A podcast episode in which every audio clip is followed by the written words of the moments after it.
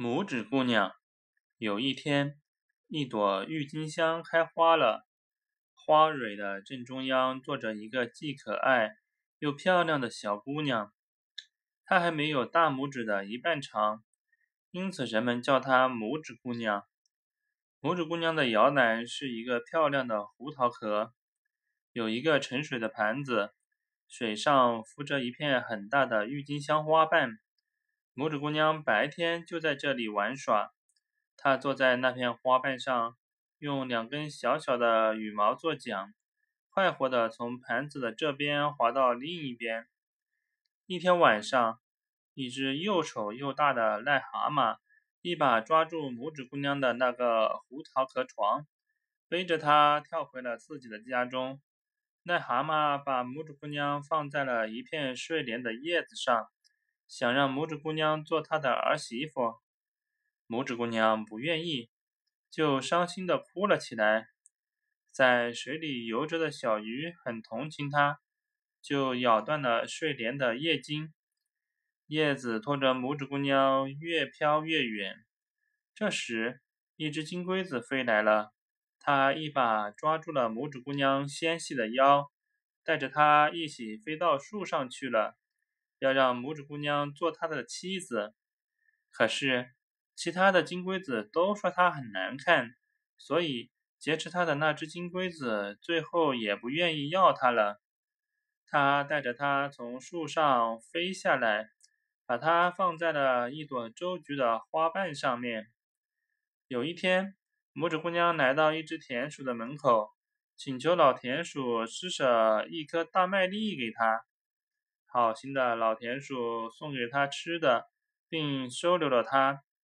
一天，家里来了一个客人，鼹鼠。老田鼠希望拇指姑娘嫁给鼹鼠，但拇指姑娘不愿意跟这只不喜欢阳光的鼹鼠结婚。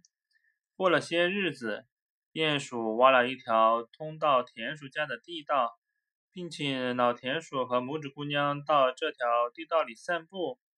在地道里散步时，拇指姑娘看到了一只冻僵的大燕子。这天晚上，拇指姑娘偷偷跑到那只燕子的身边。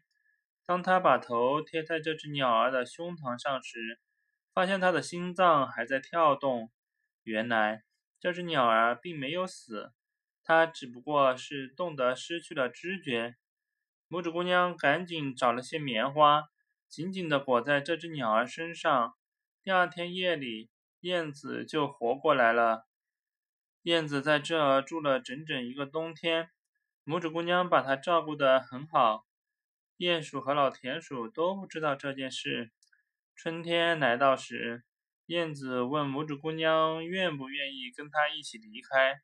拇指姑娘不忍心离开，她知道如果她就这样走的话，老田鼠会非常难过。于是。燕子独自飞走了，看着燕子越飞越远，拇指姑娘感到非常难过。但更让她难过的是，那只讨厌的鼹鼠已经向她求婚了。